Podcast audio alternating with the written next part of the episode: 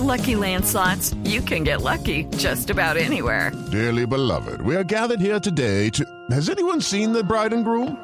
Sorry, sorry, we're here. We were getting lucky in the limo and we lost track of time. No, Lucky Land Casino, with cash prizes that add up quicker than a guest registry. In that case, I pronounce you lucky. Play for free at LuckyLandSlots.com. Daily bonuses are waiting. No purchase necessary. Void where prohibited by law. 18 plus. Terms and conditions apply. See website for details.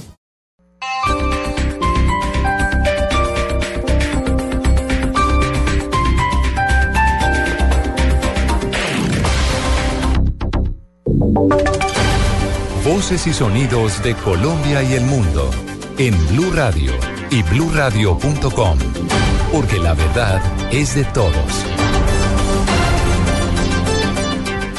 Son las 12 del mediodía, dos minutos. Estas son las noticias de Colombia y el mundo aquí en Blue Radio.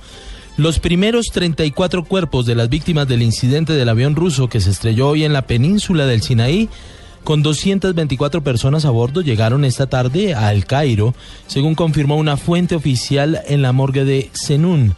Aún sigue la incertidumbre por definir si este hecho fue un ataque terrorista que fue asumido por el grupo Estado Islámico, hecho que también fue desmentido por el gobierno ruso. Más detalles con nuestro colaborador, colaborador desde Moscú, Bricio Segovia. Un avión ruso se ha estrellado en Egipto con 224 personas a bordo, 17 de los pasajeros eran niños. Los equipos de rescate ya han recuperado la mayoría de los cuerpos y los ha trasladado hasta el Cairo, mientras en la zona de la tragedia sigue la búsqueda del resto de víctimas. Se trata de un avión operado por una pequeña aerolínea rusa, Metrojet, y volaba desde una localidad turística en el Mar Rojo hasta San Petersburgo. Según las autoridades aéreas rusas, el avión desapareció de los radares solo 23 minutos después de despegar. Al parecer, el piloto solicitó un aterrizaje de emergencia por una falla técnica pero no logró llegar al aeródromo más cercano. De momento las autoridades no descartan ninguna hipótesis sobre las causas de este siniestro. Eso sí llama la atención que una organización afiliada al Estado Islámico, islámico se ha atribuido el derribo del avión. Sin embargo, desde Rusia han descartado que esta sea una posibilidad y también desde las autoridades egipcias desde el primer momento descartaron que el avión hubiese sido derribado. Ahora solo queda esperar a ver qué desvelan las cajas negras que según las autoridades de Egipto ya han sido localizadas. Desde Rusia les informó Mauricio Segovia para Blue Radio. Seguiremos muy atentos de esta situación, de este hecho internacional que pues pone en luto a muchas familias, a muchas familias de los turistas que viajaban allí, también de la tripulación en este avión que lamentablemente eh, pues aún no lo sabemos si se estrelló, si explotó en la península del Sinaí. Estaremos muy atentos de esta información. Entre tanto, en el panorama nacional, las FARC, a través de uno de sus voceros, alias Carlos Antonio Lozada, sostiene que la concentración del grupo guerrillero para un eventual cese al fuego bilateral no aparece en el texto que se discute en este momento en La Habana. Información con Jenny Navarro. Escribe Carlos Antonio Lozada en su columna publicada hoy en la página web de la FARC, comillas, no se comprende que se pretenda condicionar un eventual cese al fuego bilateral a una supuesta concentración de las guerrillas, tema que como se ve al analizar los capítulos del acuerdo que está en construcción en la subcomisión técnica, no aparece por ninguna parte, cierro comillas. Agrega alias Carlos Antonio Lozada y mucho menos se comprende que se quiera imponer de manera unilateral el mecanismo de monitoreo y verificación. Indica que no están de acuerdo con el mandato solicitado por el presidente Santos al Consejo de Seguridad de la ONU. Comillas, no vemos procedente hablar de solicitar un mandato al Consejo de Seguridad para la conformación del mecanismo de monitoreo y verificación de un eventual cese al fuego, como lo ha expresado el presidente Santos. Cierro comillas. Para la FARC, este monitoreo de un cese al fuego bilateral y hostilidades definitivo deben hacerlo la ONU y la UNASUR, como se ha acordado en la mesa. Jenny Navarro, Blue Radio. Entre más rápido, menos víctimas hacia el futuro. Estamos dispuestos a asumir responsabilidades por nuestras actuaciones. En Blue Radio llegó la hora de las víctimas del conflicto. Mi nombre es Gilberto García López, tengo 62 años. Yo nací en Sagún, Córdoba, desde muy jovencitico estoy aquí en el, en el municipio de Cementín, en el corregimiento Monterrey. La historia mía es sencilla, mis padres vinieron y colonizamos ahí una tierrita y fundamos una finquita y ahí estábamos. Hemos pasado por todos los síntomas de la violencia, por primero el LN, después el LN y la FUAR y por último los paramilitares. Me tocó que dejar la finca sola y vine seis años desplazado para el municipio de San Pablo hasta el 2004 porque ya la situación económica me tocó volver a mi finca. Y sí, en abril del 2004 me la desocuparon. Es que no es estar dispuesto a perdonar, eso se logra si la persona sí está verdad de corazón arrepentida de lo que hizo. Es ahí cuando se logra el perdón. Con las noticias, 12 del mediodía, 7 minutos. Mucha atención. El Ministerio de Minas y Energía acaba de dar a conocer los precios de la gasolina para el mes de noviembre. Julián Calderón. El Ministerio de Minas y Energía informa que tanto la gasolina como la CPM tendrán una reducción en su precio. El precio de referencia del galón de gasolina se ubica por debajo de 8 mil pesos, en 7.905 el galón, una reducción de 132 pesos frente a octubre, mientras que la CPM se ubicará en 7.593, una reducción de 96 pesos por galón. La caída en los precios internacionales del petróleo y la tasa de cambio fueron las principales razones para que se diera esta disminución en los precios de los combustibles para el próximo mes de noviembre. Sin embargo, el alza en el precio del biodiesel, que va mezclado dentro de la composición posición del ACPM eh, no permitió que la reducción fuera mayor para el combustible de carga pesada. Repetimos entonces, se reduce en 132 pesos el precio de la gasolina y en 96 pesos por galón el precio del ACPM. Julián Calderón, Blue Radio. Otra noticia del día tiene que ver con el incendio de los cerros orientales en Bogotá. La secretaria distrital de Ambiente confirmó que se mantendrá cerrado el sendero peatonal de Monserrate mientras sea controlado el incendio de ese lugar de los cerros orientales y la funcionaria también aseguró que se ha adelantado positivamente la extinción de las llamas.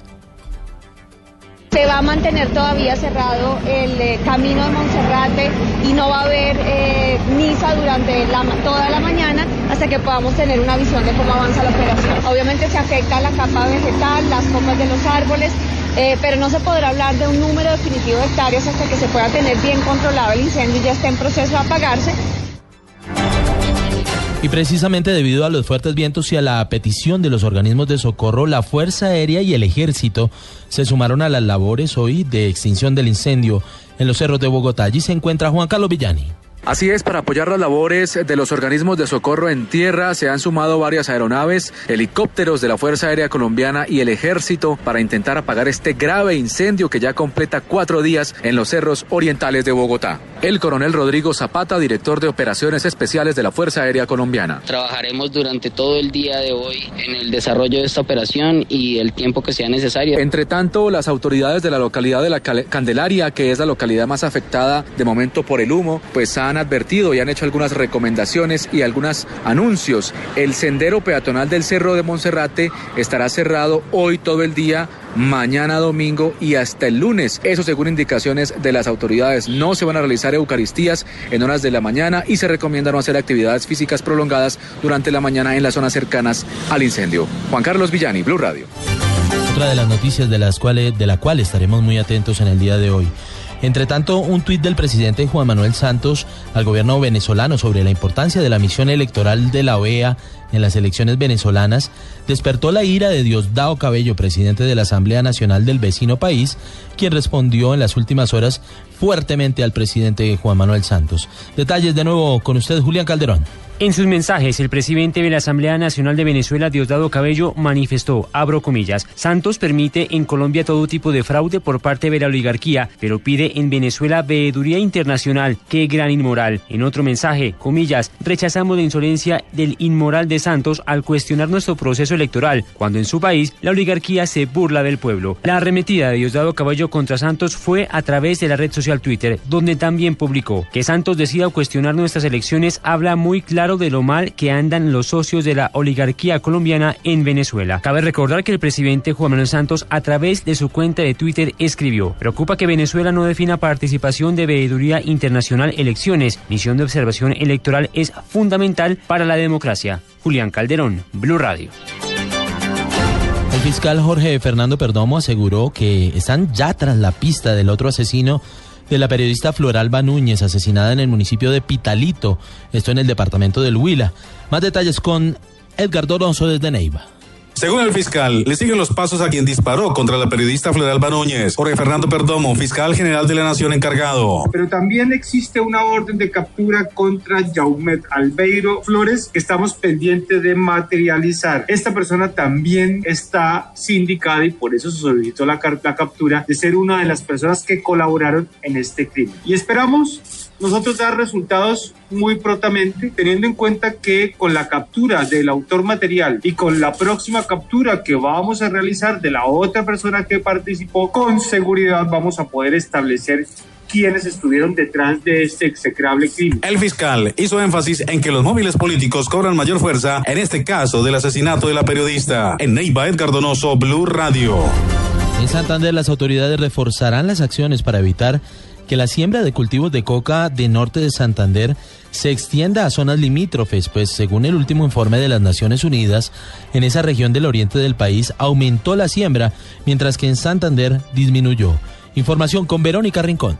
El estudio de la Oficina de Naciones Unidas contra la Droga y el Delito revela que Santander es el quinto departamento con menor área sembrada de cultivos de coca. Según el informe de 2014, se redujo en un 36%, es decir, pasó de 77 hectáreas a 51. Sin embargo, la secretaria de Salud de Santander, Alice Porras, dijo que no hay que bajar la guardia, pues la siembra de cultivos ilícitos en norte de Santander ha aumentado y podría extenderse a zonas limítrofes. Sobre todo los sitios que pueden ser reservas naturales y de difícil acceso como la serranía de, de Yariguíes y alguna franja hacia el sur del departamento. Hay también la preocupación porque en el departamento norte de Santander ha crecido de manera importante el cultivo. En cuanto a consumo de estupefacientes, la Secretaría de Salud expresó que se adelantan campañas de prevención en colegios y universidades. En Bucaramanga, Verónica Rincón, Blue Radio. Y avanza la operación Éxodo en este puente festivo. Leonardo Ríos, vocero de la Terminal de Transportes de Bogotá, hizo recomendaciones para evitar cualquier tipo de inconveniente para los pasajeros que salen de la ciudad, de la capital de la República en este puente festivo, pero que también se hacen extensivas para todas las capitales en el país ha estado de total normalidad. Las empresas nos han manifestado que disponen de tiquetes a las diferentes regiones. No se ha presentado ninguna novedad social en la operación, tanto en la terminal. Nosotros pues, tenemos todo dispuesto para que los usuarios viajen con comodidad a través de la terminal de transporte de Bogotá. El llamado que hacemos hasta ahora es para que eviten ser pasajeros de rutas ilegales o piratas, que lleguen directamente a nuestra instalación y compren el tiquete directamente en la empresa de su preferencia. En el Valle del Cauca se espera que se movilicen más de 150 mil vehículos en este puente festivo. Los detalles de los preparativos de las autoridades en el plan Éxodo con Andrés Díaz desde Cali. 21 puestos de control y asistencia tienen dispuesto las autoridades en los principales ejes viales del departamento. Se espera que se movilicen más de 150 mil vehículos en este puente festivo. Por eso más de 3 mil policías acompañarán a los viajeros en las vías. El mayor César Rivera, comandante de policías de carreteras en el Valle. Tenemos un dispositivo de aproximadamente 200 eh, unidades de tránsito y transporte por todo el departamento, buscando hacer el acompañamiento tanto mañana en el plan EXO como en el plan retorno del día lunes. Vamos a buscar obviamente generar algunas áreas de prevención donde se va a generar una cultura de sensibilizar lo que es de las horas de velocidad, utilizar el cinturón de seguridad, no utilizar elementos electrónicos distractivos que nos puedan generar accidentes. Las autoridades recomiendan a los viajeros respetar las señales de tránsito y conducir con precaución para evitar accidentes. Desde Cali, Andrés Díaz, Blue Radio. Avanza también la operación Éxodo en Antioquia, por donde se movilizarán por lo menos 113 mil vehículos. Información y el reporte de la situación desde Medellín con Cristina Monsalve.